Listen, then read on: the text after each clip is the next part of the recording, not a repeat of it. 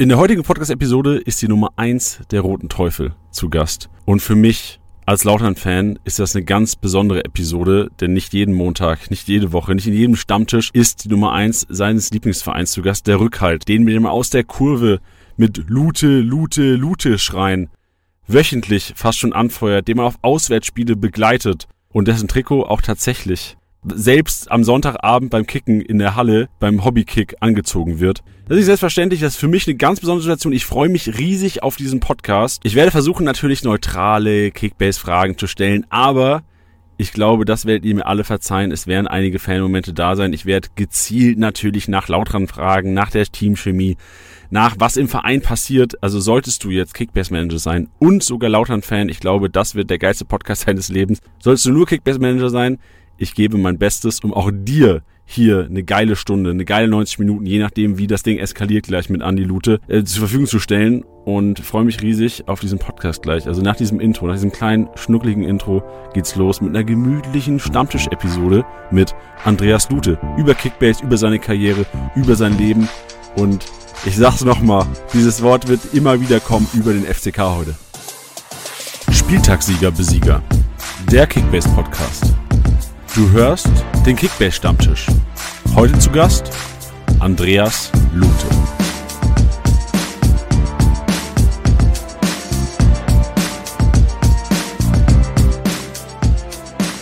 Mit deinem Host Janni. So, liebe Podcast-Hörer und Hörerinnen, es ist soweit. Ich darf begrüßen im Podcast hier im Stammtisch Andreas Lute. Andi, grüß dich. Ich grüße dich auch. darf ich Andi sagen? Sehr gerne. Unter Sportlern duzt man sich doch. Perfekt. Ist das also wirst du auch in, im Team Andi genannt oder ist Andreas teilweise auch noch an der Tagesordnung? Andreas hört sich irgendwie so förmlich an. Also meine Eltern haben, äh, wenn es irgendwie mal enger wurde, Andreas gesagt, aber Andi ist mir lieber. Okay, ja. Das, mich hätte auch gewundert, also im Fußball wird ja eigentlich fast jeder wird ja irgendwie hinten nochmal ein I dran gehängt oder äh, so der, der Name einfach halbiert oder sowas. Ja, ja, die Verniedlichung ist schon, schon weit verbreitet, das stimmt. Ja, das stimmt. Ja, wir, bei Kickbase habe ich überlegt gerade, wer so hier auch Also Titi haben wir, so, also der heißt ja eigentlich Tilo. So, ich, mich, ich heiße Jan Niklas eigentlich, ne? So, keiner nennt mich Jan Niklas. So, da, wär, da denke ich genauso wie bei dir sofort an meine Eltern und sofort an, scheiße, ich habe irgendeinen irgendein Dreck gebaut. Ja, ja, das, das, äh, das ist wahrscheinlich bei, bei vielen so. Ja, das stimmt. Ja gut, Andi, wo hockst du denn gerade? Wo, wo, ähm, wo hören wir dir denn zu gerade? Ja, ich bin im Urlaub, sitze aber zu Hause in meinem Haus in Augsburg ähm, wir haben ja unseren Lebensmittelpunkt äh, in Bayern. Nachdem ich vier Jahre für den FCA gespielt habe, bin ich hier hängen geblieben, wohne hier sehr, sehr gerne ähm, und habe diesen Wohnort nie aufgegeben, auch während meiner Zeit in Berlin nicht. Und ähm, ja, das ist für mich die neue Heimat geworden.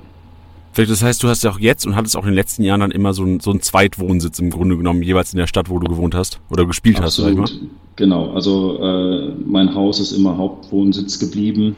Ähm, hier fühlen wir uns heimisch, hier haben wir unseren Freundeskreis und ähm, die jeweiligen Stationen, Berlin jetzt äh, und ähm, dann in der Pfalz, waren dann Zweitwohnsitze. Sehr schön, perfekt. Klasse. Und äh, du hast jetzt gesagt, du hast Urlaub gerade. Wie sieht denn ja. so ein Tag? Du kannst ja gerne mal erzählen, was du heute so gemacht hast oder generell, was du die letzten zwei Wochen gemacht hast. Also wir, wir schreiben heute für alle, die den Podcast vielleicht ein bisschen später hören, den 28. November. Es sind jetzt knapp zwei Wochen vergangen, seitdem du das letzte Mal auf dem Platz standst. Was ist so passiert ja. und vielleicht zuerst mal, wie war der Tag heute?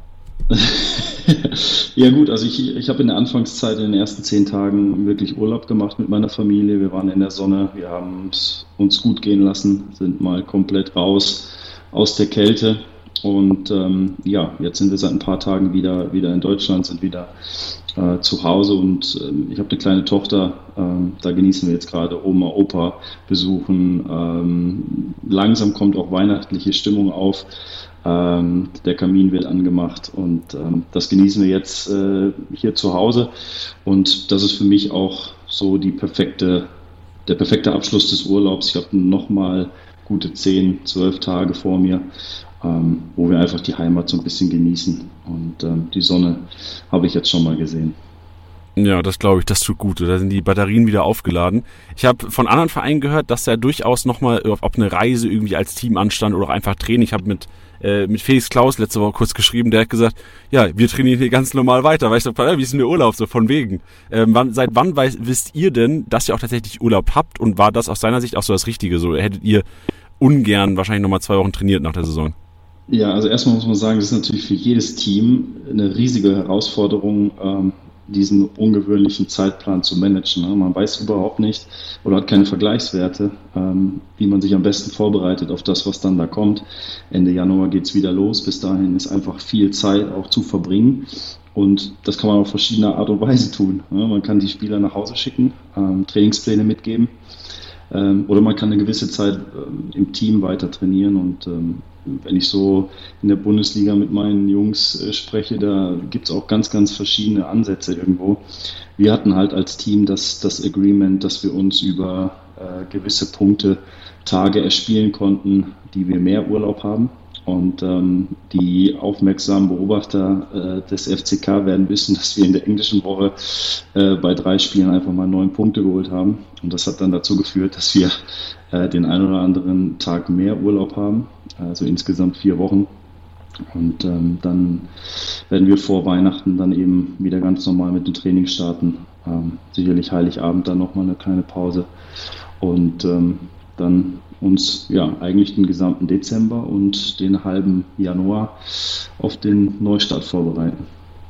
Ach, verrückt. Das heißt, wie wäre das Szenario gewesen, wenn ihr jetzt punktlos auf Platz 18 stehen würdet? Hättet ihr durchtrainiert? Nein, da hätten wir nicht durchtrainiert, aber dann wäre die Pause deutlich kürzer gewesen. Ähm, das äh, Agreement galt aber auch zu einem Zeitpunkt erst, als es äh, punktetechnisch schon ganz gut aussah. Äh, aber es war einfach äh, so, dass wir uns noch einen gewissen Anreiz setzen wollten. Die, die Hinrunde ist bis zu dem Zeitpunkt auch für einen Aufsteiger hervorragend gelaufen. Ähm, aber wenn es gut läuft, dann bin auch ich ein Freund davon, sich einfach noch weitere Ziele zu setzen. Und dann ähm, war dieses Agreement gemeinsam mit dem Trainerteam schon, schon wirklich cool.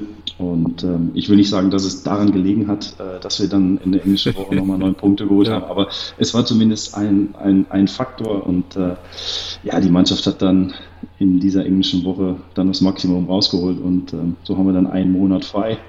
Ähm, natürlich äh, mit äh, Trainingsplänen, die wir daheim dann äh, absolvieren. Aber du hast halt mal Zeit mit der Familie. Zu einem ungewöhnlichen Zeitpunkt im, im Winter für mich als Familienvater ist das schon was Besonderes. Also ich weiß das schon zu schätzen. Ja, das glaube ich. Wie sieht denn so ein Trainingsplan aus? Also wie, wie viel machst du am Tag? Das ist ja ein Krafttraining und wahrscheinlich Ausdauer werden so die zwei Einheiten sein wahrscheinlich, oder? Ja, es gab halt äh, eine gewisse Phase, wo komplett runtergefahren wurde. Am ja, Anfang, verständlich, klar. Äh, wo du mal gar nichts gemacht hast, weil äh, die Saison war lang. Also wenn man ähm, unsere Truppe jetzt betrachtet, da ähm, haben viele wirklich ein hartes Jahr hinter sich, sind aufgestiegen in die zweite Liga. Ähm, äh, ich habe dieses Jahr noch viel äh, Bundesliga gespielt, ähm, hatte davor die, die Euroleague in die Knochen. Also ähm, das war dann auch irgendwo angebracht. Und jetzt geht es langsam wieder los, dann eigentlich jeden Tag, dass du dann deine Läufe machst. Die sind aber abgestimmt auf die jeweilige Position. Ähm, das ist bei mir sicherlich ganz, ganz äh, was anderes als jetzt bei einem Mit Mittelfeldspieler. Und dann hast du äh, halt einen Baustein, Stabilisation, Kräftigung, den du auch zu Hause wunderbar machen kannst. Sehr gut, perfekt. Gehen wir später noch darauf ein, auf den Alltag und vor allem auch auf die letzten Wochen und Monate beim FCK. Ähm, allgemein zur WM jetzt. Also ich will, es ist wahrscheinlich ein sehr harter Break jetzt erstmal wahrscheinlich für den Podcast. Aber verfolgst du generell die WM jetzt in der, in der freien Zeit? Ja, also ich grundsätzlich muss man sagen, ich bin nicht so ein riesen Fußballfan, äh, sodass ich mir jedes Spiel, was so äh, im Fußballkosmos übertragen wird, auch anschaue. Ähm, da gibt es ganz, ganz viele Themen, die mich ebenso interessieren. Und äh, ich bin aber ein Freund davon, mir interessante Spiele anzuschauen. Also ich selektiere da schon. Und ähm, beispielsweise, wenn jetzt sowas läuft wie Deutschland-Spanien, das ist für mich ein, ein, spannendes Spiel. Es geht um was, zwei tolle Mannschaften, das schaue ich mir natürlich an. Äh, bin aber weit davon entfernt, jedes Spiel der WM zu verfolgen. Aber das, das, das hängt jetzt nicht grundsätzlich mit der WM zusammen, sondern eher mit meiner Einstellung grundsätzlich zum Fußballschauen. Das heißt, am Wochenende schaust du nur Fußball, entweder wenn es ein interessantes Spiel ist oder du Spieler in deinem Kickbase-Team hast von der Mannschaft, richtig? Äh, zum Beispiel, genau, genau. Ich spiele ja zum Beispiel Kickbase, äh, jetzt sind wir ja gleich beim Thema, ähm, dann auch in der Bundesliga und habe dann so meine, meine Buddies aus den, aus den letzten Jahren, ähm, enge Wegbegleiter irgendwo und das verfolge ich dann natürlich schon. Ja? Und ähm, dann live mitzuverfolgen, wie die Jungs performen und wie sich das dann auf mein Team auswirkt, das ist schon, das ist schon wirklich sehr cool. Ja, das verstehe ich. Ja, auf Kickbase gehen wir nachher auf jeden Fall noch ein. Ähm, wir starten aber vielleicht mal ganz entspannt, weil also klar will ich, will ich natürlich ganz viel über Lautern wissen. So am liebsten würde ich komplett die letzten sechs Monate irgendwie äh, aus dir rausziehen, aber ja. die Karriere von dir hat natürlich ganz früh angefangen und ähm, es hat angefangen in der Kindheit ähm, in Welbert. Das ist hier bei Bochum, glaube ich, Bochum-Düsseldorf die Ecke, ne? Wenn ich das richtig mhm, genau. recherchiert habe. Ähm, früh angefangen, damals auch schon Keeper gewesen, also schon immer quasi im Tor gestanden? Ja, ich habe eine Anfangsphase gehabt als sieben, acht, neunjähriger, ähm, wo ich ein bisschen im Feld gekickt habe, aber irgendwann habe ich mich dann ähm, irgendwie aufs Torwartspiel fokussiert. Ähm, Leute haben mich äh, beim Fußballschauen im, im Fernsehen immer fasziniert. Also Edwin van der Sar und so. Das war für mich, das waren immer coole Typen für mich. Äh, und irgendwann habe ich selbst versucht, das hat dann ganz gut funktioniert und dann bin ich umgeschwenkt aufs Torwartspiel stark. Ich, in meinem Kopf ist es manchmal so, ich sehe manchmal Torhüter und denke mir, oder also gerade wenn man so Torhüter sieht, die so 12, 14 sind, denke ich mir, die sind doch nur ins Tor gestellt worden, weil die einfach die Größten sind. Warst hm. du damals auch schon der Größte? So war das für dich eigentlich auch für den Trainer dann ein No-Brainer, wo man gesagt hat, ja, der, der Andi ist ja der Größte, so der geht ins Tor. Ja, ähm, das mag sein. Also ich war, ich war immer schon größer als die anderen, das definitiv. Aber ich erinnere mich, dass es eigentlich meine Entscheidung war, die Position zu wechseln und ins Tor zu gehen. Es hat einfach mit meiner ja, Faszination für, die, für dieses Torwartspiel zu tun gehabt und ähm, ja, mit den, mit den Stars, die ich so verfolgt habe. also Edwin van der Sar, einer von denen, die ich, äh, die ich da cool fand damals als, als Kind und ähm, das hat eher damit zu tun gehabt. Aber klar, also die Größe hat sicherlich geholfen und hat vielleicht auch dem damaligen Trainer dann die Entscheidung, mich ins Tor zu stellen, leichter gemacht. Verständlich, klar. Es ging dann relativ früh in deiner Karriere zum, äh, zum Bochum, richtig? Also es ging relativ früh, mhm. wo du auch komplette Jugend durchlaufen hast. War es damals schon so, dass du quasi abgeworben wurdest von den Bochumern? Ja, ich war, als ich äh, die letzte Station quasi in einem äh, kleinen Verein äh, hatte, in den in sämtlichen Auswahlmannschaften aktiv und ähm, da laufen lauter Scouts rum und ähm, dann gab es immer wieder mal Diskussionen mit meinen Eltern, ähm, in welches NLZ ich denn soll. Und äh, ja, haben uns da, so erinnere ich mich, äh, wirklich Zeit gelassen. Und ähm, der VfL ist halt der Verein, bei dem ich damals mit sieben Jahren das erste Mal ein Spiel im Stadion gesehen habe mit meinem Vater. Und äh, mein Vater ebenso VfL-Sympathisant. Fan wäre jetzt zu viel, aber Sympathisant. Und ähm, da in den Verein zu gehen, äh, bei dem ich das erste Mal im Stadion ein Spiel gesehen habe, das war für mich, ja, das war für mich das Größte. Also es gab sicherlich äh, aus heutiger Sicht coolere Vereine, zu denen man hätte wechseln können, aber für mich war der VfL eben durch diese Bindung da die Nummer eins und deswegen habe ich das gerne gemacht und äh, ja, die, die, die Reisezeit hielt sich halt auch in Grenzen, weil das äh, einfach nicht, nicht ganz weit äh, von meinem Elternhaus entfernt ist. Ja, verständlich. Das heißt, du würdest auch von dir selbst behaupten, also früher auf jeden Fall, kannst du auch jetzt, jetzt nochmal sagen, du warst früher auf jeden Fall auch Bochum-Fan, also gerade so in der Zeit, wo du angefangen hast.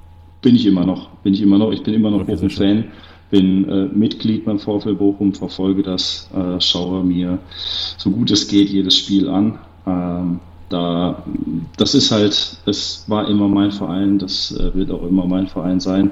Wenn du da so früh hinwechselst, ähm, die komplette Jugend durchläufst, äh, irgendwann Profi wirst, Kapitän wirst, ähm, von der Putzfrau bis zum Manager äh, jeden, jeden kennst, das macht einfach etwas mit dir und das, das verlierst du nicht einfach so.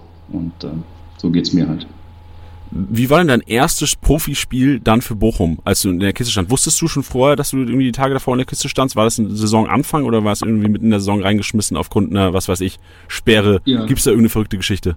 Ja, ist eine absolut verrückte Geschichte, weil äh, ich, äh, das muss ich ehrlicherweise zugeben, äh, nach der U19, wo ich noch wirklich ganz gut war, auch im Deutschlandvergleich, ähm, dann im Seniorenbereich schon meine Probleme hatte. Also ich habe dann äh, viel U23 gespielt, äh, Oberliga, Regionalliga, aber auch nicht wirklich gut irgendwie und äh, habe hab da schon meine Probleme gehabt äh, und war, war weit davon entfernt, in den Profibereich zu rutschen, also wirklich weit entfernt. Und ich habe äh, nach dem Abi äh, dann halt angefangen zu studieren und ähm, in Dortmund äh, medizinische Informatik studiert. Ähm, also wirklich kompletter Nerd, das äh, glaubt man mir vielleicht nicht. Äh, es ist, äh, ähm, ist aber so, ich komme eben aus der IT und ähm, war immer so ein kleiner Computerfreak. Und das war so die Richtung, in die ich gegangen bin. Also akademische Laufbahn war halt so für mich klar, das will ich machen, ähm, weil ich nicht daran geglaubt habe, dass ich Fußballprofi werde. Ich habe das Ganze nebenbei mehr oder weniger gemacht. Dann bin ich aber ähm, durch einen glücklichen Zufall, weil sich im Profibereich mehrere Torhüter verletzt haben, dann reingerutscht und ähm, habe dann in Nürnberg mein erstes Bundesligaspiel gemacht, ähm, haben 1-0 gewonnen und ähm, danach noch noch ein paar Bundesligaspiele, bis der äh, Philipp Herwagen, damaliger Stammtorhüter, wieder fit war äh, habe ich die dann gemacht. Ja, und da war ich quasi äh, auf einen Schlag von Nummer 5 oder 4, Nummer 2 in der Bundesliga und habe jedes Spiel, jedes Wochenende auf der Bank gesessen, äh, weil ich diese Spiele vernünftig gemacht habe. Also ich war zum richtigen Zeitpunkt äh, äh, an Ort und Stelle und habe eben Leistung gebracht. Und ähm, das hat natürlich mein ganzes gesamtes Leben auf den Kopf gestellt. Äh, akademische Laufbahn ist so ein bisschen in den Hintergrund gerückt. Also äh, irgendwann haben mich meine Uni-Professoren nicht mehr wirklich gekannt, äh, weil der Fußball einfach dann auch so viel Zeit. Vielleicht eher aus dem Fernsehen dann. ja, wahrscheinlich. Ja. Ähm, aber das hat halt alles verändert und äh, zeigt eigentlich, verrückt, wie verrückt das manchmal laufen kann. Äh, ja, das ist eben so, so passiert und äh, bin aber trotzdem irgendwie stolz darauf, dass ich äh, ursprünglich den Plan hatte, eben die akademische Laufbahn äh, zu verfolgen und ähm, da Informatik zu studieren. Äh, aber will es nicht missen, dass ich äh, mich irgendwann auf den Fußball konzentriert habe. Weil ja, verständlich. Das halt und vor allem zu dem Leben ja. geführt hat, was ich jetzt, was ich führe. Klar. Und vor allem das erste Spiel auch direkt zu null. Also besser geht's ja gar nicht. So, das ist ja, das ist ja oft mal schief gelaufen, dass irgendjemand äh, von der Jugend oder von der, von der, von der zweiten Mannschaft abgecallt wurde. Macht ein Spiel, kriegt irgendwie zwei, drei Dinger rein, macht vielleicht noch einen Patzer und dann ist ganz schnell wieder vorbei. Ja, ja, ja, klar. Da nur zu Null zu spielen als Torhüter, das, das ist Gold wert. Wir gewinnen dieses wichtige Auswärtsspiel in Nürnberg. Ähm, und eine Woche später ähm, spiele ich, nee, dann spielen wir zu Hause gegen Wolfsburg, die äh, in der Woche Manchester United äh, hatten in der Champions League als amtierender deutscher Meister und danach die Woche äh, vor 90.000 im Signal Iduna Park. Also ganz, ganz verrückte Verrückt. Wochen irgendwie für mich, ja. die mich ins kalte Wasser geworfen haben. Ich habe mich freigeschwommen und war auf einen Schlag irgendwie präsent im Profifußball. Ähm, das kannst du dir teilweise nicht ausdenken, aber ähm, es ist eine schöne Geschichte und ähm, ich bin stolz darauf, dass ich das damals äh, in jungen Jahren ähm, dann vernünftig gemacht habe, ohne, ohne wirkliche Vorbereitung auf das Profigeschäft. Ja, das glaube ich. Und hat ja gut geklappt. Du hast ja mehrere Jahre dann echt für deinen Herzensverein ähm, Bochum echt erfolgreich, auch hinten öfters mal die, die Null gehalten. Es ja. ging dann aber 2016 nach Augsburg. Kannst du mhm. mal durchblicken lassen, warum es nach Augsburg ging und warum es in Bochum nicht weiterging? Ja, also man muss sagen, ich habe äh, dadurch, dass ich so eine enge Bindung zum VfL habe, irgendwann die Probleme des Clubs auch zu meinen eigenen gemacht. Ich konnte das überhaupt nicht mehr abschütteln. Ähm, da bin ich, wenn ich mich für etwas verschrieben habe, dann ähm, tauche ich da komplett ein. Und äh, da hat mir schon so ein bisschen auch die gewisse Distanz gefehlt, äh, die du als Profi vielleicht auch brauchst. Und ähm, äh, ich hatte damals einen, einen, sehr, sehr guten Konkurrenten mit Manuel Riemann, der jetzt immer noch beim VfL im Tor steht. Und da war es einfach Zeit, auch eine Veränderung vorzunehmen. Und ähm, Manuel hat dann übernommen und ich bin zum FCA. Ähm, ich habe halt, ich bin Profi geworden bei VfL Bochum, als sie noch in der Bundesliga waren.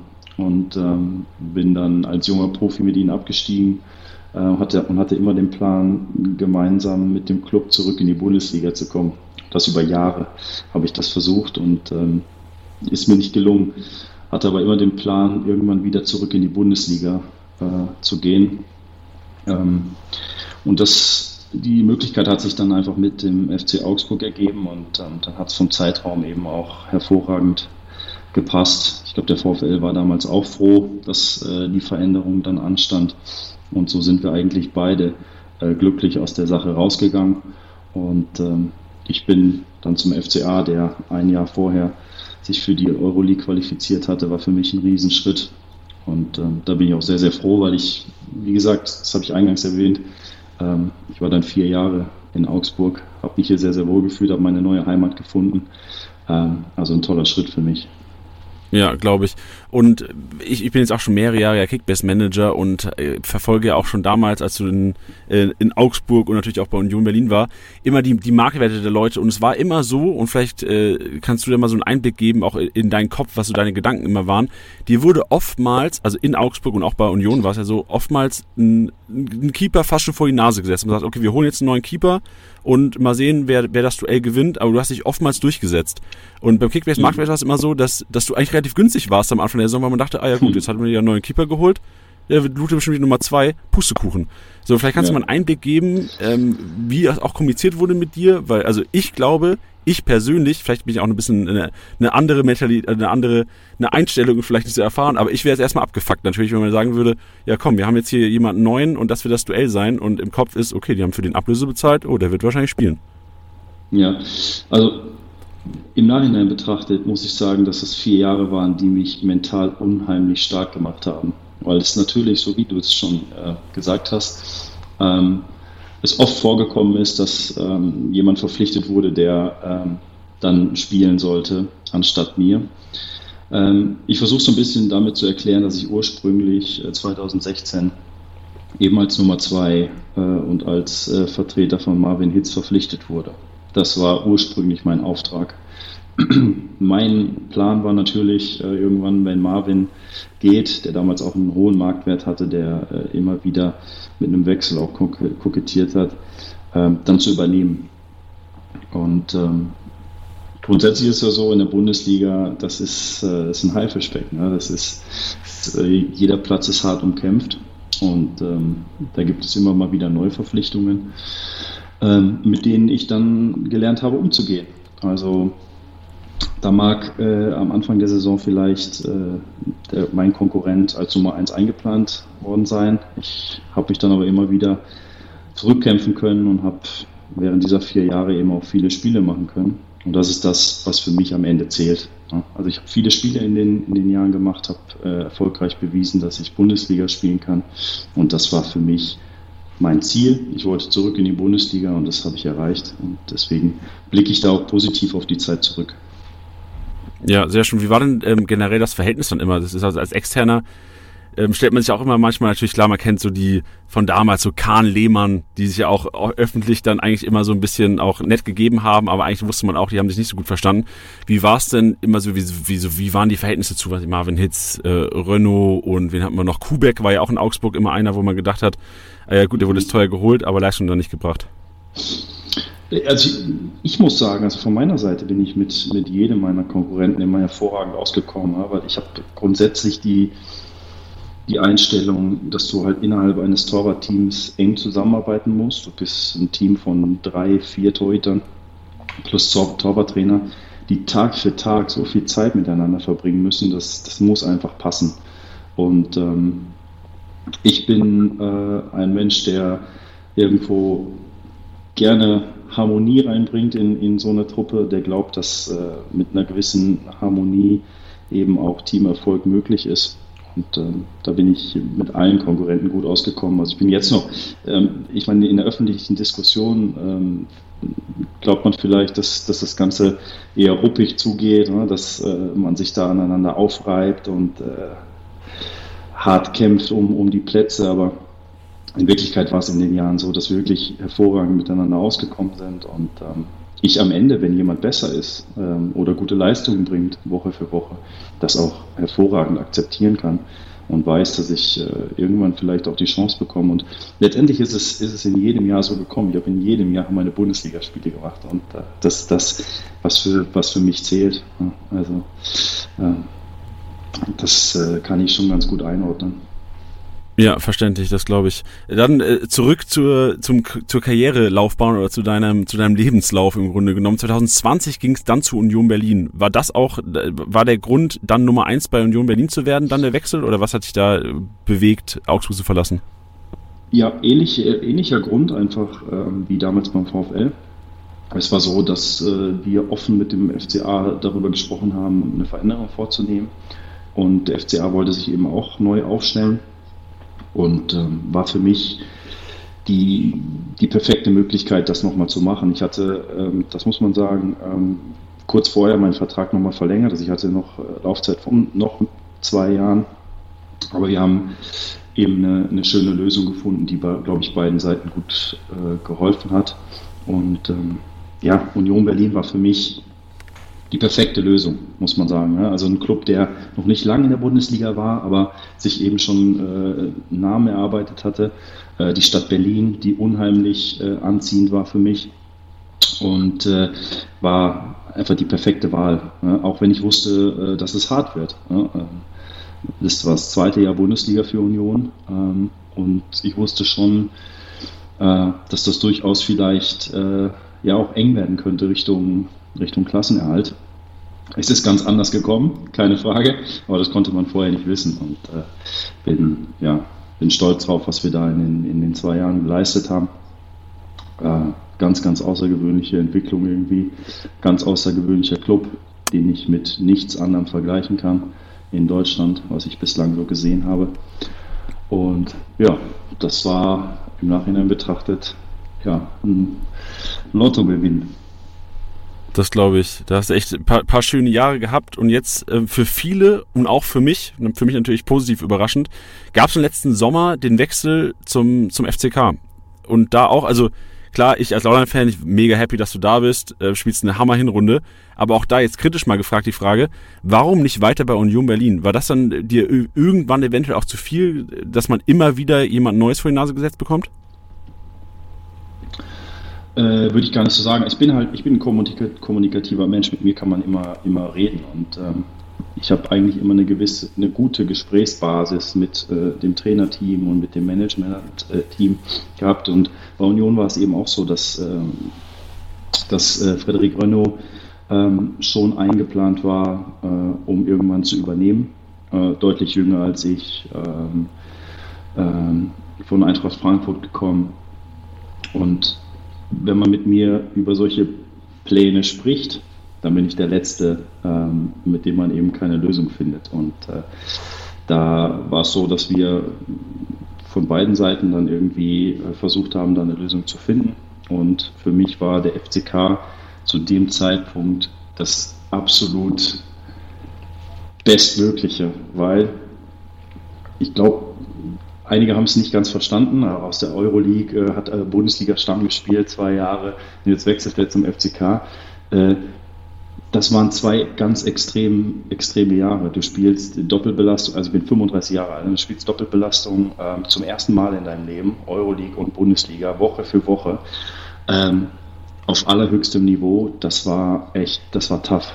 Ja, und ich bewundere die Spieler, ähm, beispielsweise Borussia Dortmund, äh, Bayern München, die das über Jahrzehnte ähm, machen, weil das unfassbar anstrengend ist. Ja, und wenn du, wenn du es als über 30-Jähriger zum ersten Mal machst, ist das, ähm, ist das eine unfassbare Belastung. Und diese zwei Jahre habe ich das hervorragend hinbekommen, aber ich musste auch ehrlich zugeben, dass ich das nicht ewig machen kann. Und ähm, da war der FCK für mich die beste Lösung, weil man muss, ich bin, ich bin nicht mehr ganz so jung. Ne? Und ähm, als ich klein war, war der Club halt echt eine Riesennummer. Ne? Ich habe die Cola-Dosen damals gesammelt äh, mit, den, mit den Vereinslogos drauf. Und ähm, da war der FCK halt so mit das Beste, was du, was du sammeln konntest. Und ähm, dann bin ich, äh, bin ich da hingefahren und habe mir das angeschaut und dann stehst du unten äh, am Betzenberg und ähm, hast halt dieses Riesenstadion und stellst dir vor, wenn das voll ist und du eben nicht Gegner bist, sondern für den FCK spielst, äh, ist das ein sensationelles Erlebnis. Und äh, das alle zwei Wochen zu haben, hat halt einen gewissen Anreiz. Und ähm, dann äh, ja, hat in den Gesprächen eben auch alles gepasst. Und ähm, es ist für mich einfach eine weitere tolle Station, wenn man meine, meine Vereine sich mal so anschaut. Das ist alles, das hat gewissen Charme und äh, den Weg möchte ich auch gerne weiter, weitergehen. Ich spiele gerne für Vereine, die in, ihre, in ihrer Region halt fest verwurzelt sind, ähm, wo die Menschen die, den Club eben leben. Ähm, ich kenne es aus Bochum nur so. Ähm, und das ist ja beim FCK, äh, da wirst du mir äh, zustimmen, ganz besonders. Und äh, die Stadt lebt halt den Club, ähm, hat viele, viele Jahre jetzt äh, schwer leiden müssen.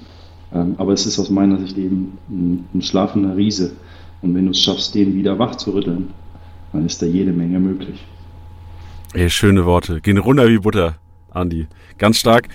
ähm, kannst du uns mal mitnehmen, wie so ein Wechsel über die Bühne geht? Also klar muss jetzt nicht ganze Details erwähnen, aber mich würde es mal interessieren, so wann war der erste Kontakt, wie lange ähm, wird dann wirklich verhandelt, wie lange musstest du überlegen und wann war es für dich tatsächlich klar? Also du kannst ja sagen, wie lange das vielleicht und der Unterschied war zwischen, dann hat die Öffentlichkeit erfahren und zu dem Zeitpunkt, wo dir klar war, äh, ich werde für den FCK spielen die nächsten Jahre oder die nächste Saison auf jeden Fall. Also das ging relativ schnell. Ich meine, das ist von Fall zu Fall unterschiedlich, aber das ging, ging jetzt wirklich schnell. Wir, wir hatten uns äh, mit Union geeinigt, dass es äh, eine Veränderung geben soll. Und, Kannst du kurz sagen, wann das ähm, ungefähr war, so wenn man die letzte Saison sieht? Ja, nach, nach, der, nach, äh, nach den letzten Spielen irgendwann. Also ah, irgendwann okay. im Urlaub, ne, als, alles, als ich alles gesetzt hatte und eben dann die Planungen für die, für die nächste, nächste Saison eben anstanden. Und ähm, dann ist relativ zeitnah auch eben der Kontakt zum FCK, äh, der ja dann nach Saisonschluss regulär in der, in der, äh, in der Relegation erst den, den Aufstieg klar gemacht hat, ist diese Option eben, eben äh, aufgepoppt und dann ja, bin ich innerhalb von, von ein, zwei Wochen, ähm, habe ich mir das einmal angeschaut, habe mit den Verantwortlichen gesprochen, ähm, mir ein paar Tage Bedenkzeit erbeten und dann habe ich mich dafür entschieden. Und das ist halt eine Entscheidung, das muss man auch ähm, dann mal so sehen. Ich hätte das noch ewig weiterziehen können. Also ich hatte ja die, das Agreement quasi mit Union, dass äh, wir was verändern wollen. Ähm, und die Transferperiode lief ja noch ewig. Ja? Aber wer mich kennt, der weiß, dass ich kein Zocker bin. Also ich äh, zocke da nicht, dass es am Ende, am Deadline Day, äh, dann doch noch irgendeinen tollen Club für mich gibt und stehe am Ende äh, ohne, ohne Arbeitgeber da. Das, äh, das passt überhaupt nicht zu mir. Ähm, das möchte ich nicht. Und ähm, von daher war das für mich klar, wenn ich eine Option finde, die für mich passt, dann mache ich das auch. Und äh, das war beim FCK so. Und dann habe ich mich relativ früh äh, auch dafür entschieden und eben dagegen entschieden, noch weiter zu warten. Ja, und äh, ich weiß, dass das andere Spieler anders sehen, die äh, gerne dann auch ins Risiko gehen und, und, warten, dass vielleicht doch noch was anderes kommt. Ähm, da bin ich aber nicht der Typ für. Und äh, ich bin auch froh, dass ich das über meine Karriere so gehandhabt habe. Ähm, habe immer Planbarkeit gehabt, war immer äh, eigentlich straightforward. Also habe mit den Managern ähm, immer ehrlich gesprochen und äh, da niemand, niemanden irgendwie ja, an der Nase herumgeführt und dann ewig äh, das Ganze rausgezögert, sondern ähm, wenn ich von etwas überzeugt bin, dann mache ich es auch gerne. Und äh, das war beim FCK eben so. Schöne Sache. Klingt auch wieder gut. Wie lange hast du denn unterschrieben beim FCK? Äh, zwei Jahre. Stark, sehr gut. Also laut, jetzt dieses Jahr noch äh, zwei. Transfermarkt natürlich, kann man alles nachlesen. Also, hast du gerade selbst mal geguckt bei transfermarkt.de? nee, nee, nee, also ich äh, bin mir relativ sicher. Ja, nee, wir wollen natürlich auch nichts veröffentlichen hier, was vielleicht nicht an die Öffentlichkeit soll, aber ähm, also ich hatte die Info noch nicht, aber dann hätte ich, hätte ich vielleicht einfach mal auf transfermarkt.de gucken müssen, wa? Ja, wahrscheinlich. Genau, nee. aber es stimmt, was da steht. Ich gehe davon aus, ja. Okay. Sehr gut, perfekt. Ja, jetzt äh, gab es äh, eine Hinrunde, die viele Lautern-Fans sich wahrscheinlich erhofft haben, geträumt haben von, aber eigentlich nicht realistisch waren. Also ich habe mir jetzt auch nochmal in der Vorbereitung auf den Podcast so ein paar Stimmen angehört, die nach deinem Wechsel so breit wurden. Also jetzt gar nichts Negatives, sondern eher so, ja, Lute kämpft halt mit dem FCK dann um Abstieg, Klassenerhalt ist das Ziel. Ich habe sowas gesehen, so lange Bälle von Lute auf Beuth wird nicht ausreichen, um die Klasse zu halten. Und es lief es doch anders. Also klar, anfangs hat man ähm, natürlich ähm, die Euphorie immer als Aufsteiger. So, ich glaube, das spielt jedem Aufsteiger in die Karten. So die ersten Spiele, die Fans äh, rasten komplett aus. Jedes Heimspiel wird ähm, also natürlich muss man sagen, dass das erste Heimspiel gegen Hannover dann auch perfekt gelaufen ist, irgendwie von der, vom, äh, vom Ablauf her, dass du die Fans irgendwie auch mitreißen kannst. Aber auch langfristig, was ja immer so das Manko von vielen Aufsteigern ist, dass man dann sagt, ja, jetzt ist die Euphorie weg, eigentlich so um den Aufstieg rum, ähm, merkt man, dass, dass wir echt Qualität haben, dass wir mit der Liga mithalten können und vor allem auch echt die Großen, wo man am Anfang gedacht hat, so, das wären die Großen, so ein bisschen ärgern können ich, wahrscheinlich ist es jetzt einfach zu sagen, ja klar, ich wusste, dass das Potenzial in der Mannschaft steckt, aber mit welchen Erwartungen bist du zum FCK gegangen? Hast du gesagt, ey, mir ist bewusst, Aufsteiger, wir kämpfen hier wahrscheinlich um Klassenerhalt? Ja, es war unheimlich schwer, das äh, Niveau der Mannschaft und das Niveau der zweiten Liga einzuschätzen, äh, weil ich da viele Jahre einfach äh, nicht mehr drin gesteckt habe. War lange in der Bundesliga, konnte das Niveau relativ gut einschätzen. Ähm, wusste aber nicht wirklich, wie wir uns in, in der zweiten Liga mit der Mannschaft behaupten. Ähm, muss aber sagen, so nach der Vorbereitung äh, habe ich schon gedacht, hey, da sind Jungs dabei, die, die locker zweite Liga spielen können. Ne? Und wenn du das, ähm, wenn du mit einer guten Mischung ähm, und einem guten Gefühl vielleicht startest, dann ähm, ist, da, ist da definitiv was möglich. Äh, und so war es eben auch. Und da gebe ich dir recht, äh, dieses 2-1 gegen Hannover äh, kurz vor Schluss der Betze bebt, äh, ist das Eröffnungsspiel äh, der zweiten Liga. Das war, ja, das hat, glaube ich, die, den ganzen Club nochmal so wach geküsst ne, und alle Fans irgendwie davon überzeugt, dass diese Mannschaft zweite Liga spielen kann. Ne? Aber du hast da echt, du hast ja viele Jungs dabei, die jetzt Jahr für Jahr dritte Liga gespielt haben und das nicht mal erfolgreich. Das darf man nicht vergessen. Also, also da waren ja, äh, waren ja Saisons dabei, wo es wirklich darum ging, den Abstieg in die Regionalliga zu verhindern. Und ähm, ich glaube, dieses Spiel hat allen nochmal gezeigt, dass das möglich ist, dass du auch gegen, gegen Aufstiegsaspiranten in der, in der zweiten Liga bestehen kannst. Und ähm, den Weg sind wir irgendwie Woche für Woche weitergegangen. Wie so ein Eichhörnchen haben wir uns die, die Punkte zusammengesammelt und du hast halt beim FCK, das darf man echt nicht vergessen, einen riesen Vorteil. Du hast Heimspiele am Betzenberg. Und wenn du es irgendwie schaffst, die Zuschauer in, äh, in dieses Stadion zu ziehen, äh, was nicht ganz leicht ist nach den, nach den äh, schwierigen Jahren, aber wenn du es schaffst, da 35.000 plus 40.000 Zuschauer zu haben, ähm, das spielst du fast mit einmal mehr. Ne? Das darf man nicht unterschätzen. Ähm, wir haben viele Spiele ähm, dann am Ende noch entschieden, gedreht, äh, teilweise wilde Spiele, wo du zurückgelegen hast, ähm, dann zu Hause irgendwie doch noch Punkte geholt. Und das hat mitunter damit zu tun, dass du eben ein Stadion hast, Fans hast, die an, das andere nicht haben. Und äh, das ist irgendwie, also wenn diese Erkenntnis, wenn die Mannschaft weiß, okay, du hast, hast äh, zu Hause, aber auch teilweise auswärts, ähm, diese verrückten äh, Fans an deiner Seite, die dich nach vorne pushen, und die Fans sehen, hey, du hast eine Mannschaft, die selbst bei, bei einem Rückstand nicht aufhört und alles nochmal nach vorne wirft und versucht, das, das Spiel hier zu drehen, ähm, dass das eine hervorragende Mischung ist irgendwie. Und das hat dazu geführt, dass sich die Mannschaften in der, in der zweiten Liga unheimlich schwer gegen uns tun. Ähm, zu Hause bei uns ganz sicher, ähm, aber eben auch auswärts. So, und ähm, dann haben wir, finde ich, für die zweite Liga eine hervorragende äh, Mischung aus Erfahrung und irgendwie ähm, Jugendlichkeit, äh, Unbedarftheit und äh, haben eben auch Quali Qualität dazu zu bekommen. Ne? Du hast es gesagt. Also ich meine, du hast einen Erik äh, dazu bekommen, der eine wahnsinnige Karriere gehabt hat, äh, ist Weltmeister. Ähm, du hast einen äh, Philipp äh, Clement dazu bekommen, der ein wahnsinniger Fußballer ist äh, vom VfB Stuttgart ähm, der auch aus der Region kommt. Das ist einfach, das ist, das ist Bundesliga-Niveau, was du dann dazu bekommen hast. Und äh, dann in der Mischung mit denen, die schon da waren, äh, die den Aufstieg äh, realisiert haben, passt das einfach hervorragend. Und äh, ich glaube, das hat ähm, ja, dazu geführt, dass wir da punktetechnisch echt gut dastehen und ähm, dass wir vor allem so dieses Selbstverständnis haben, äh, dass wir jedes Spiel in dieser Liga gewinnen können. Du kannst jedes verlieren, keine Frage, ist alles ausgeglichen, aber ähm, du weißt, dass du theoretisch jedes Wochenende drei Punkte holen kannst und äh, das, ist, das ist schon viel wert.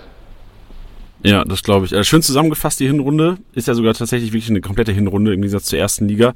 Und vor allem auch dieses, jede Mannschaft kann jeden schlagen. Es ist für Kickbase-Manager natürlich fast grauen. Also alle Zweitliga-Manager wissen es wahrscheinlich, die unter der Woche auf, was weiß ich, du hast teilweise immer auf den HSV mal gemanagt, auf ein äh, auf ein Spiel von Paderborn und auf einmal knickt Paderborn ein, auf einmal verliert Hamburg irgendwelche Spiele, von denen du denkst, oh Mensch, hätte ich hier, habe ich wahrscheinlich bei, was weiß ich, bei Tibico und Fofi draufgesetzt und in Kickbase dann drei, vier Spiele eingekauft unter der Woche und dann ja. zerschlagt, äh, zerschlägt, was weiß ich, Rostock die Punkte, zerschlagen wir die Punkte teilweise. So aus der Spiel in Hamburg, da haben wahrscheinlich auch viele Kickbase-Manager auf die Hamburger gesetzt.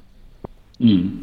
Ja, ja, die, die Liga ist halt unheimlich ausgeglichen, aber ich sehe es auch so jetzt aus, aus Kickbase-Sicht du hast gewisse Spieler, die außergewöhnliche Qualität haben für diese Liga. Und die werden Woche für Woche werden die vernünftig Punkte sammeln. Ja, weil ähm, klar, die Liga ist ausgeglichen, aber es gibt auch dort Ausnahmespieler. Und ähm, wenn man das irgendwie funktioniert, äh, wenn man das hinbekommt, äh, dass man da den einen oder anderen hat, äh, dann ist man, glaube ich, schon ganz gut aufgestellt. Aber da ähm, ergebnistechnisch äh, sich festzulegen, da vielleicht äh, irgendwas zu managen, äh, puh, in der Liga schwieriger als in der Bundesliga, sag ich. Ja, das glaube ich. Wir haben schon den ersten Tipp von Anni Lute hier. Auf die Ausnahmespieler gehen. Bist, bist du denn einer so dieser Ausnahmespieler Kickbase? Weißt du, weißt du überhaupt, wie teuer du bist? Kennst du deinen Marktwert? Nein, kenne ich nicht. Äh, würde jetzt bin auch weit davon entfernt, mich als Ausnahmespieler äh, zu bezeichnen. Äh, Dann sag ich das einfach mal. Du hast gut gepunktet bis jetzt. Spiele, ja, sprechen wir gerne über, über andere Spieler. Ich habe jetzt schon einen genannt. Ähm, Philipp Clement für mich in der in der zweiten Liga absoluter Ausnahmespieler. Also äh, der sicherlich äh, teilweise ähm, sich erschreckt, wie es, wie es in der zweiten Liga zugeht, wenn da mal zugelangt wird. Ähm, aber er ist halt von den Fähigkeiten äh, eine absolute Ausnahme für, die, für diese Liga. Ähm, wäre jetzt ein Beispiel. Ähm, aber meine Meinung äh, über ihn hat natürlich auch mit persönlicher, äh, ja, persönlicher Note zu tun, Sympathie zu tun. Ja, das verstehe ich. Was, was, glaubst du denn, wir machen so ein kleines Quiz, ich habe jetzt Sache rausgeschrieben, was glaubst du denn, wer der beste Kickbase-Punkter vom FCK ist dieses Jahr? Wer, was glaubst du, wer hat die meisten Gesamtpunkte gemacht? Die meisten Gesamtpunkte, boah, ist unheimlich schwierig. Ist, oh, äh, schwierige Frage. Äh, Soll ich dir mal A, B, C, D geben? Oder willst, du, hm. willst du raten? Nee, es, es fällt mir unheimlich schwer. Da okay, ich, ich mach mal A, B, C, D. Ich gebe mir mal vier Antwortmöglichkeiten. Also entweder äh, Tomiak, mhm. äh, Marlon Ritter, wir haben Terence Boyd oder pff, Philipp Clement. Also aus dem Bauch heraus würde ich äh, sagen, Boris Tomiak, der eine hervorragende Hinrunde gespielt hat, aber ist ein Abwehrspieler. Ich weiß nicht, äh, wie sich das auf die Punkte auswirkt. Äh, Terence hat äh, gut gestochen, ja, muss man auch sagen, aber auf vergebene Chancen werden die abgezogen. das stimmt, die Großchancen vergeben hat er Fuß gehabt. Ja. Er hat ja, wirklich, er hat viel auf dem Fuß gehabt. Er hat, er, also Klar, seine Tore haben uns äh, geholfen, dass wir die Punkte haben, die wir jetzt haben, äh, keine Frage. Ähm, aber er hat schon noch ein paar auf dem Fuß gehabt. Ne? Da ist noch was drin in der Rückrunde. Also, äh, ich, dann sage ich Tomiak, weil ich äh, auch großer Fan von ihm bin und ähm, weil ich glaube, dass der eines Tages Bundesliga spielt. Ja, also nein, er ist es nicht. Er ist auf Platz 2, ist tatsächlich Terence Boyd, aber ich gehe mhm. komplett mit dir. Tomiak ist für mich auch einer, den, wo ich Schiss habe schon. Ich habe inzwischen Schiss, dass der in, in, der Winterpause sogar noch gehen könnte, weil ich, der ja, kann also zulassen. Sehr gut, das, sehr gut. Das, das, das, werden das, ja. das werden wir hoffentlich nicht zulassen. Also wenn du, wenn du einen Spieler wie ihm, der jetzt wirklich ja auch, stell dir vor, das ist das erste Jahr zweite Liga für ihn, ähm, wo er wirklich performt, das muss man sagen. Aber es ist das erste Jahr und ähm, wenn du ihm die die ähm, die Zukunft so ein bisschen aufzeigst, äh, dass er beim, beim FCK auch eine tragende Rolle übernehmen kann. Ne? Das ist ja, ist ja auch keine Frage. Der Junge ist eben auch klar im Kopf und äh, kann das vernünftig einschätzen und der hat halt einen riesen Wert für uns. Ähm, da hoffe ich, dass äh, der noch einige Jahre bleibt. Ähm, aber da lege ich mich auch fest, ähm, der wird irgendwann in einem Kader bei einem Bundesligisten sein und äh, das hat er dann auch verdient. Ja, ich, ich versuche auf dem Boden zu bleiben, aber wer weiß, vielleicht in zwei Jahren beim FCK. Ist eine Möglichkeit, ja. Ja, ich weiß. nee, wir wollen, das ist das Gefährlichste. Das ist, glaube ich, das Gefährliche bei jedem Traditionsverein, dass da ganz schnell immer von Aufstieg die Rede ist. Also für mich ist das, es ist, äh, weil wenn du auf die Tabelle guckst, denkst du, oh shit, Alter, wir sind im Aufstiegsrennen, aber also natürlich, wenn du die, wenn du die Situation kennst, wenn du die Historie kennst und ähm, wenn du auch alle Spiele gesehen hast, weil viele waren umkämpft und wir haben halt wirklich durch diese Mentalität, durch den Kampf hinten raus, haben wir Spiel noch gedreht, Punkte geholt und äh, ich glaube, es wäre wahrscheinlich, und ich glaube, es wird auch nicht gut tun, wenn man da irgendwie von Aufstieg reden würde und irgendwie Druck auf, ausüben würde. Ob der Druck auch ankommen es würde, weiß man ja gar nicht. Es ist aus meiner Sicht auch überhaupt nicht angebracht, wenn man sich die letzten fünf, sechs Jahre des Clubs anschaut. Ja. Also dieser Club stand vor dem Aus und de, das, das darf man wirklich nicht vergessen. Es ist ein tolles Jahr, was wir, was wir gespielt haben oder was die Jungs gespielt haben. Dritte Liga, Rückrunde dritte Liga und Hinrunde zweite Liga. Keine Frage. Aber ich bin Freund davon, eine gewisse, ja, einfach eine solide Basis ähm, zu bauen über Jahre. Das kann ein, zwei, drei Jahre da dauern. Ähm, und dann kann man, ähm, das sehe ich auch so, ähm, als FCK auch offen darüber sprechen, dass man irgendwann wieder Bundesliga spielen möchte. Ähm, denn ich habe es ja eingangs erwähnt, das ist ein schlafender Riese.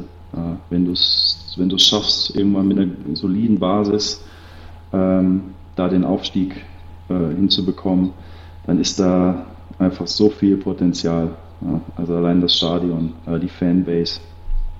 Ähm, Wäre für die Bundesliga sicherlich auch ein absoluter Gewinn, aber äh, da sind wir zwei, drei Jahre zu früh aktuell. Ja, das, das stimmt, das verstehe ich. Ja, ich erinnere mich an einen Moment, in der englischen Woche gab es unter der Woche am Dienstag dieses Derby gegen Karlsruhe und ich stand da in der Westkurve und habe mir gedacht, Alter, du standst hier vorne, also es war arschkalt bei dem, an dem Dienstagabend, das weiß ich noch. Und ich habe mich daran erinnert, dass es letzten Dezember, also Dezember 2021, vor einem Jahr, stand ich im Stadion gegen Zwickau. So gegen Zwickau vor ja. knapp 15.000 Fans und es war echt, es war, äh, du hast nicht an Aufstieg dritte Liga gedacht, groß, weil es irgendwie ein Mittelfeld, es war ein schlechter Saisonstart von uns auch. Trainer war irgendwie auf der Kippe und ein Jahr später stehst du irgendwie unter äh, einstelliger Tabellenplatz, zweite Liga, im Stadion sind 45.000 Menschen, es ist die krankeste Stimmung, ja. die du irgendwie seit Jahren erlebt hast. Also allein ja. das ist, äh, also ich glaube sogar, dass jeder Fan der wahrscheinlich an dem, äh, oder wahrscheinlich sogar jeder Lautern-Fan, der irgendwie die letzten Jahre noch mitgemacht hat, auch dritte Liga und du hast gesagt, fast abgestiegen in die vierte, ähm, der, der, der wäre total happy, selbst wenn ihr irgendwie jedes, also wenn, wenn ihr gerade so die Klasse haltet, ich glaube, keiner wäre enttäuscht, wenn es jetzt in der zweiten, in der Rückrunde, ich gehe nicht davon aus, weil ich weiß, ich habe die Qualität und seid taktisch, ich bin, also riesen Taktik-Schuster-Fan bin ich, das hab, mhm. weiß ich nicht, ob wir da so groß drüber reden können heute oder sollen, oder ob das noch reinpasst hier in Podcast, aber also ich, ich habe so so ein gutes Gefühl einfach und ich, man ist so happy als Lautern-Fan, dass es, dass es einfach nicht mehr Zwickau vor 15.000 um, was weiß ich, zu einer irgendeiner unsinnlichen Uhrzeit äh, im, im Stadion ist. Ja, ja, ja, ja, es ist unfassbar schnell gegangen, absolut. Ähm, aber wir haben halt, das, das meine ich so ein bisschen mit Basis. Wir haben jetzt, äh, wir haben es geschafft, in der Hinrunde irgendwie unseren Spielstil zu finden, der in der zweiten Liga funktioniert. Und den musst du konservieren und den musst du ausbauen, ähm, dann auch Richtung nächsten Sommer ähm, mit der einen oder anderen Verpflichtung kannst du um diesen Spielstil herum, ähm, kannst du einfach echt was Schönes bauen, was dazu führen kann, dass du in den nächsten Jahren in der zweiten Liga eine vernünftige Rolle spielen kannst. Und dann rückt äh, dieses langfristige Ziel ähm, sicherlich auch immer weiter irgendwie so in den Fokus. Aber das ist eben Thema ja, für in zwei Jahren, in drei Jahren und das äh, werde ich wahrscheinlich als Aktiver gar nicht mehr miterleben. Aber ich äh, komme dann gerne zur Aufstiegsfeier in die Bundesliga ähm, und äh, trinke dann, äh, trink dann einen mit. Äh, aber das ist halt jetzt alles so schnell gegangen, ähm, dass wir da sicherlich auch den einen oder anderen bremsen müssen. Ja, verständlich. Sehr gut. Wie ähm, läuft's denn, um jetzt mal eine Schwenke auf Kickbase, wir haben schon teilweise immer angesprochen, du zockst, du hast vorhin auch gesagt, du zockst nicht Zweitliga, also du zockst nicht mit dir selbst, das haben ja auch nicht viele Menschen oder viele Manager die Möglichkeit. Wie läuft's denn in Kickbase erster Liga ähm, diese Saison? Bist du da auch so erfolgreich wie auf dem Platz? Ich bin, äh, bin wirklich zufrieden mit der Performance meines Teams, muss ich sagen. Äh, in, der, in der Rangliste stehe ich jetzt auf Platz zwei äh, bin aktuell, ich habe die App gerade aufgerufen, ich habe ja, ich hab halt schon 1600 Punkte Abstand zum ersten, ähm, bin aber wirklich zufrieden äh, und habe ein ganz schönes Team, was mir Freude macht. Habe den einen oder anderen, den ich persönlich gut kenne, im Team. Und ähm, das ist halt für mich, Kickbase ist für mich äh, gerade in der Bundesliga so einfach auch was Persönliches. Ne? Wenn du die Jungs gut kennst, wenn du Jahre mit denen zusammengespielt hast, äh, viel Zeit verbracht hast, äh, da fieber ich persönlich halt am Wochenende mit den Jungs mit, freue mich über Erfolge. Und ähm, wenn sich das dann in, in meinen Punkten widerspiegelt, bin ich am Wochenende glücklich. Also vorausgesetzt, der FCK hat gewonnen. Ja, sehr gut, guter, guter Klose. Wer sind denn so, nenn doch mal gerne ein paar Namen, so mit wem, äh, auch gerne mal mit wem du überhaupt zockst und wer so in deinem Team ist und wen dann, wer am Wochenende vielleicht ein bisschen mehr angefeuert wird als der andere. Beispielsweise, ich habe Kevin Vogt hinten in der Innenverteidigung, ja, mit dem ich äh, zu ganz äh, zu seinen jungen Jahren eben am VfB Bochum zusammen gespielt habe, so ein bisschen seinen Weg zum großen Bundesligaspieler mitverfolgt habe. Dann habe ich Leon Goretzka, ähnliches Thema, gemeinsam mit beim VfB Bochum gespielt. Ähm, dann habe ich äh, Michael Gregoritsch vorne drin, der ein sehr, sehr guter Freund ist, äh, mit dem ich viel Spaß habe. Äh, ich habe äh, Geraldo Becker von Union Berlin, ähm, den ich halt für seinen Spielstil liebe, ähm, der uns in den, in den letzten zwei Jahren irgendwo äh, mit einem riesen Leistungssprung auch ähm, zweimal Richtung Europa geschossen hat. Ähm, das sind so die, die äh, persönlichen äh, Dinge, die ich habe. Da waren auch mal noch, noch ganz andere dabei. Ich äh, manage auch aktiv, also es kann auch mal passieren, dass ein guter Freund von mir aus dem Team rutscht und ich einen neuen äh, dafür kaufe. Ähm, ist aber dann nichts Persönliches, äh, sondern hat irgendwie damit zu tun, dass teilweise auch Jungs verletzt sind oder äh, weniger zum Einsatz kommen. Also ich stelle jetzt nicht nur nach Freundschaft auf, aber ich habe immer wieder ähm, meistens in jedem Teamteil, also äh, Angriff, Mittelfeld, Defensive, habe ich schon jemanden, mit dem ich persönlich sehr, sehr gut bin. Ja, das heißt, du hältst auch weiter Geraldo Becker fest, weil ich glaube, viele haben jetzt die letzten zwei, drei Spiele, wo es bei Union nicht so lief, viele Unioner verkauft. Hältst du an Geraldo Becker fest oder hast du ihn äh, inzwischen verkauft? Nein, ich äh, halte noch an ihm fest. Ähm, oh, noch? Das, ja, er hat, ich, aus meiner Sicht, er hat unfassbar performt, gerade in, in, im ersten Teil der Hinrunde. Ja, also viele wichtige Tore gemacht, äh, gute Punkte gesammelt. Ähm, ähm, seine Punkteausbeute in den letzten Spielen hat, äh, hat halt viel damit zu tun, dass Union so ein kleines Loch hatte Richtung Jahresende. Ähm, ist aus meiner Sicht aber verständlich. Das war ein Wahnsinnsjahr. Also ich habe die Hälfte des Jahres noch mitgemacht. Ähm, da, da steckt viel in den Knochen. Viele spielen zum ersten Mal ähm, die Doppelbelastung. Ich habe es ähm, ja von mir selber berichtet. Ähm, dass da jetzt mal ein kleines Loch anstand, war für mich klar. Und ich glaube, dass der, äh, dass der Becks nach dem Urlaub äh, frisch wieder rausstartet. Und deswegen äh, bleibt er auch bei mir im Team. Das ist mal ein Statement. Das tut, glaube ich, allen Bäckernbesitzern gut, weil wir haben auch in unserem wöchentlichen Kickbase-Podcast haben wir, haben wir uns inzwischen äh, dazu geäußert, dass wir in unseren privaten Ligen auch immer gesagt haben, ja, wir haben uns jetzt getrennt von Unionern. Also ob es ein Haberer war, der echt stark performt hat, ob es ein Geraldo Becker war, ähm, ob es ein äh, Diego Leite, der auch echt eine, eine starke Hinrunde gespielt hat, wo wir gesagt haben, oh, das wird uns, äh, so, das, das kostet zu viel Geld, aber ich verstehe dich. Ich glaube, vielleicht ist es auch ein, ein guter Hintergrund als Kickbase-Manager. So, das war, also das, ich glaube, dieses Loch ist vor, also ist wahrscheinlich auf diese, auf diese unfassbare Belastung, die einfach wenige aus dem Team gewohnt sind, zurückzuführen.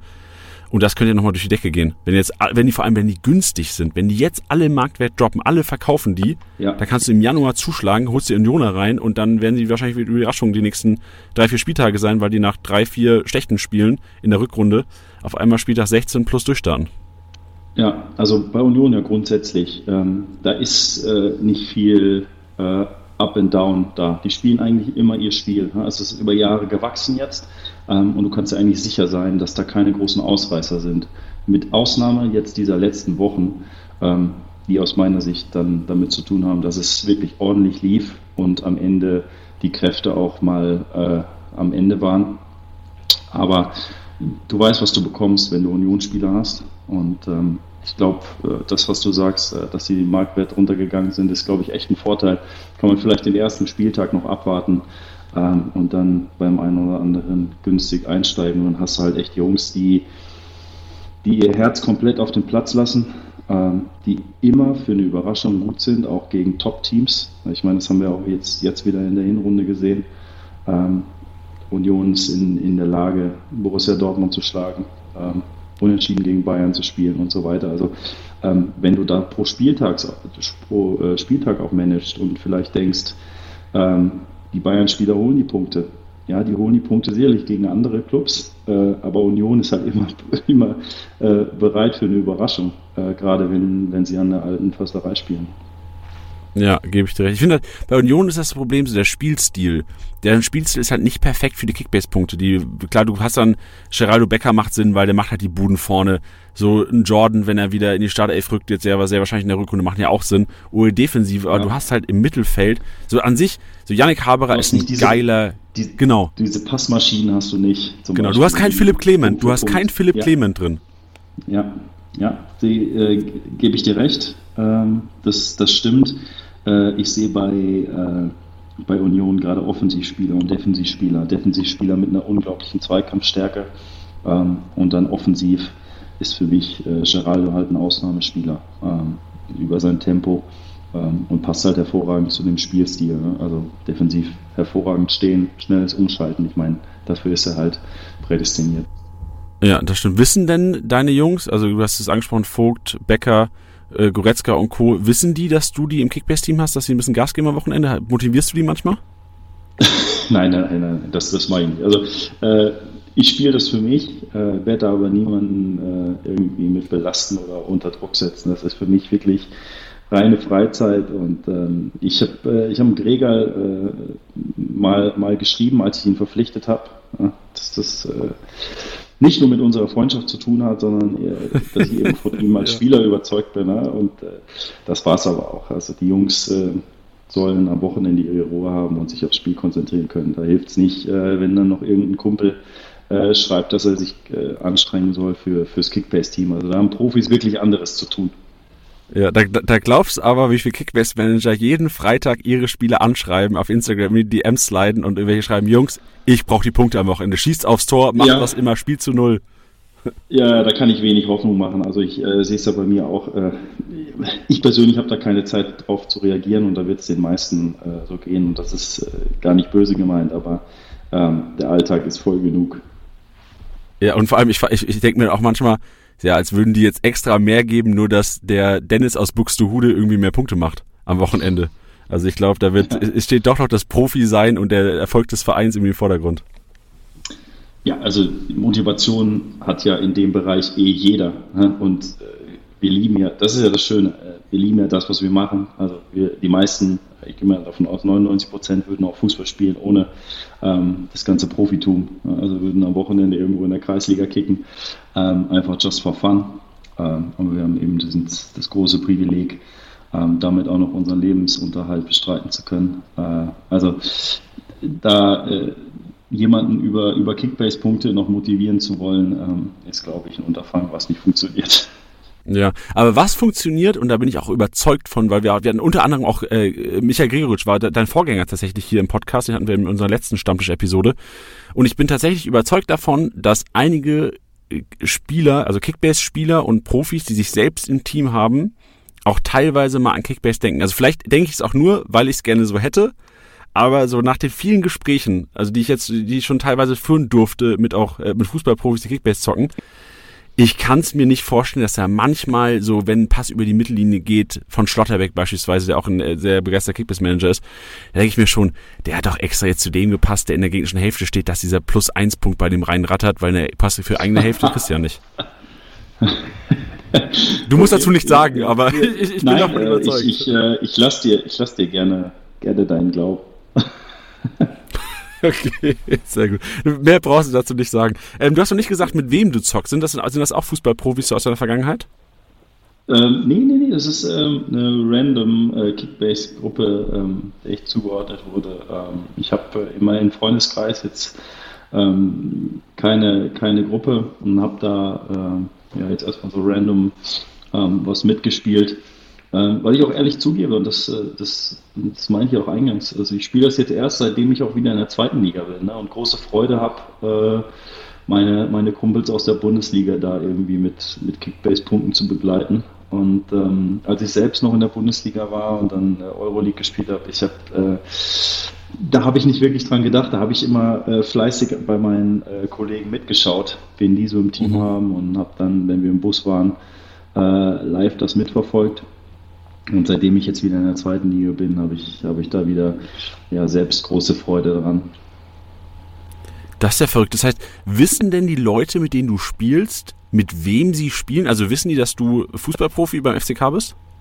Nö, das glaube ich nicht und das ist ja auch schön so. Ich bin ja gerne, ja gerne mal inkognito äh, unterwegs. Also ich meine, äh, die Fußballwelt ist verrückt. Äh, du hast ähm, alles dreht sich um Fußball, alle ähm, sind total äh, heiß darauf, ähm, da irgendwie Kontakt zu finden und ähm, das ist, äh, ich bin da gerne dann mal inkognito unterwegs und äh, ja, spiel, spiel einfach mit, wie, wie jeder andere auch.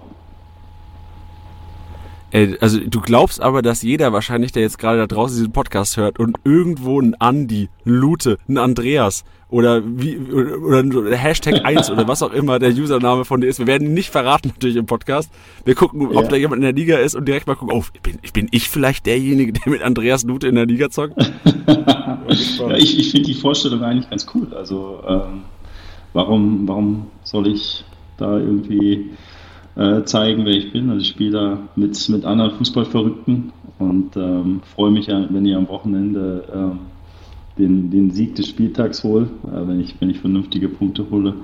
Und ja. Ähm, ja. Sehr schön. Ey, das ist äh, sympathisch. Sympathisch, finde ich interessant. wie viele Leute, wie viele, das vielleicht noch, wie viele Leute seid ihr in der Liga? Du hast gesagt, du bist Zweiter, ne? Ich bin Zweiter, genau. Es sind insgesamt äh, sechs.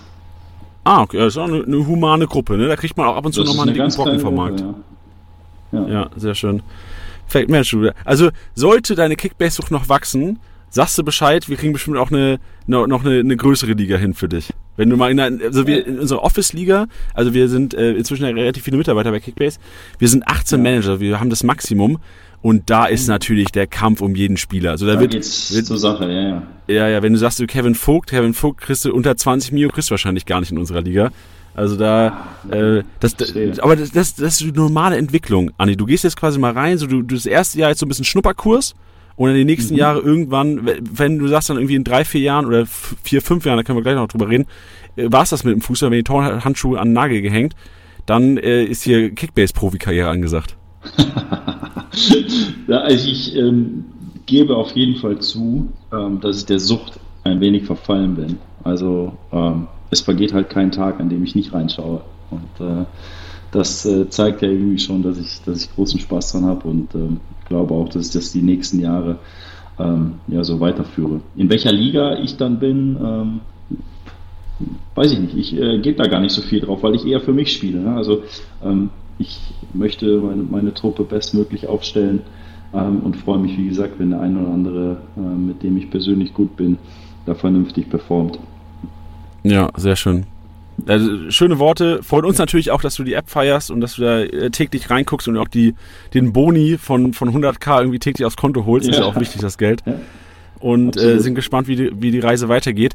Du hast gesagt, zwei Jahre Vertrag. Ne? Also laut, sorry, laut transfermarkt.de, ja, äh, haben wir die, die Quelle, zwei Jahre Vertrag. Wie sieht denn der Plan danach aus? Denkst du überhaupt schon an die Zeit oder ist es generell eher ähm, jetzt und hier Thema? Nee, ich denke schon dran ich denke schon dran, äh, bin, da aber, bin da aber offen. Ich bin äh, auf alles vorbereitet, was äh, danach kommt. Habe eine tolle Karriere gehabt und äh, schon seit mehreren Jahren sage ich eigentlich, äh, selbst wenn es heute vorbei wäre, ähm, wäre es perfekt gelaufen. Für mich ist das seit vielen Jahren ähm, jetzt alles Bonus, was da so passiert und ähm, bin da total glücklich darüber, dass ich, äh, dass ich einen Körper habe, der auch in dem Alter noch total gut funktioniert.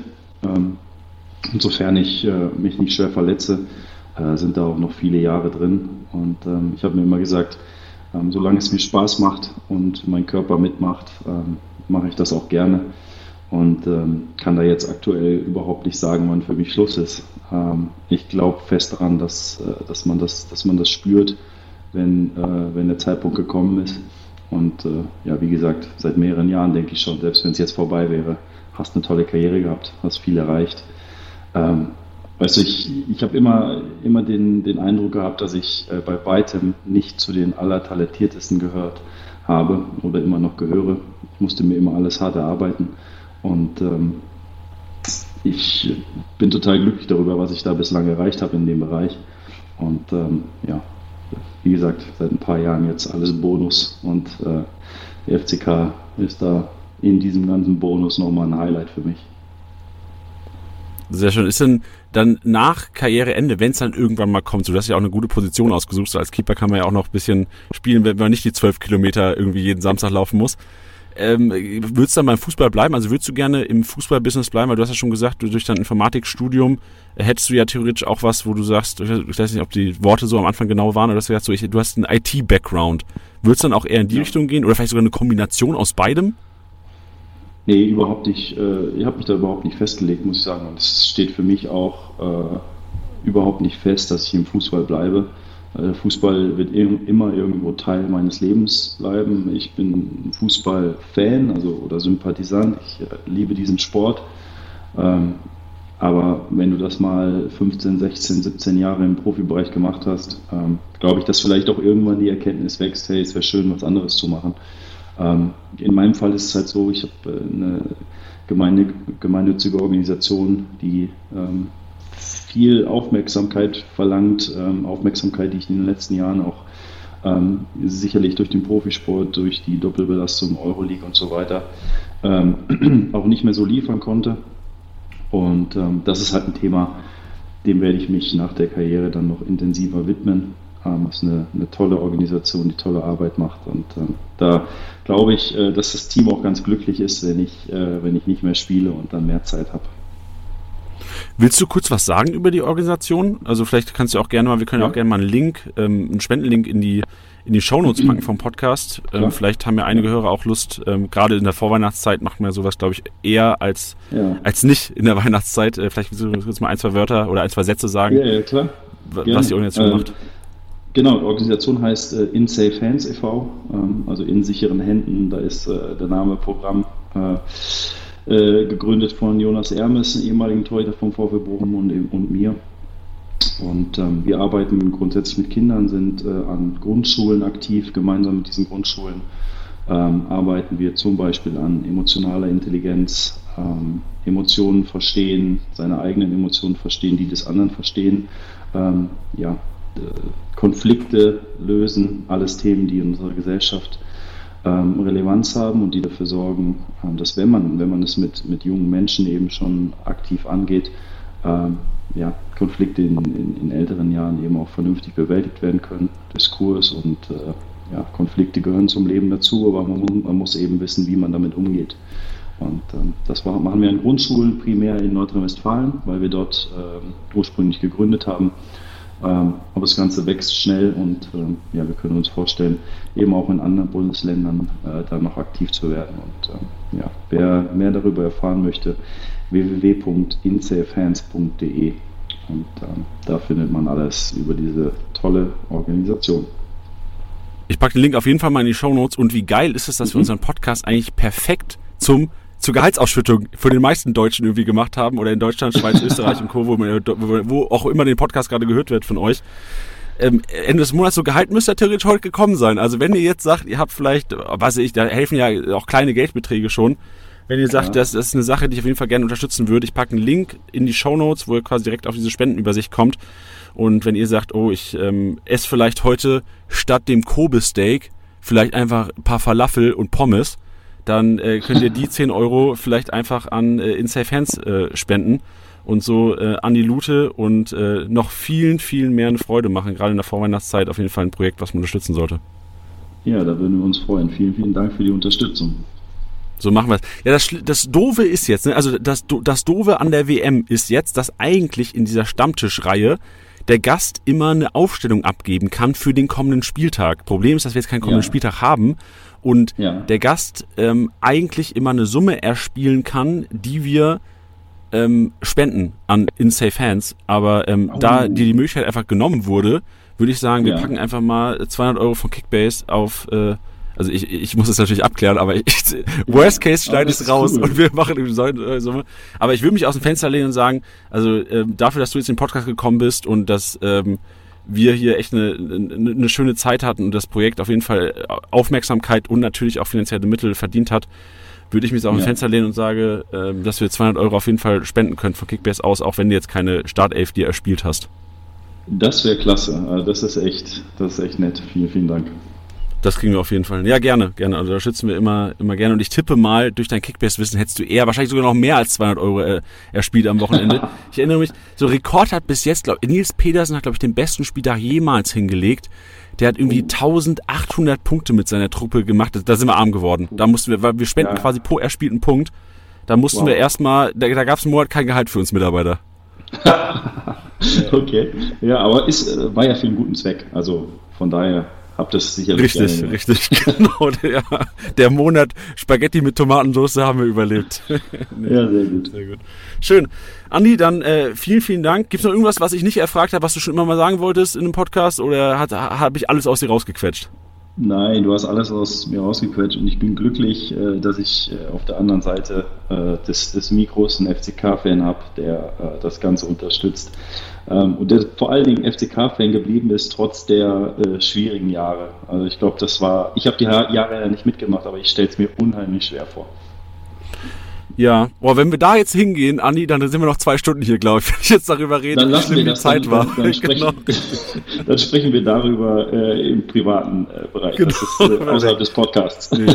nee, wir, wir blicken nach vorne und jetzt ist ja, also ich, das kann ich vielleicht dazu sagen, man nimmt die Zeit jetzt noch viel intensiver wahr und man schätzt es so viel wert, dass einfach dass diese Stimmung wieder, die Euphorie, dass da 45.000 Fans sind. Ich glaube, diese Wertschätzung ist so viel größer geworden durch diese letzten Jahre. Also ich glaube, das kann jeder im Leben, klar, bei jedem im Leben gibt es ja Ups und Downs.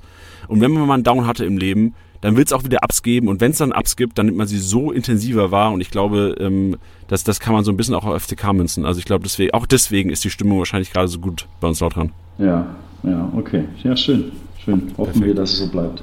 Ja, richtig, da bin ich überzeugt von, bin ich überzeugt. Andi, wie gesagt, vielen, vielen Dank, war ein sehr sympathischer Podcast und äh, ich wünsche dir viel Erfolg in der ersten Liga bei Kickbase und äh, mhm. natürlich auch in der Rückrunde mit dem FCK und äh, vor allem dir Gesundheit und äh, viel Spaß beim Kicken weiterhin. Ja, vielen, vielen Dank. Ähm, schöne Weihnachtszeit euch allen. Jawohl, frohe Weihnachten, stimmt, ist ja bald soweit. Tschüss, mach's gut. gut. Ciao. Das war's mal wieder mit Spieltagssieger Besieger, der Kickbase Podcast. Wenn es euch gefallen hat, bewertet den Podcast gerne auf Spotify, Apple Podcasts und Co.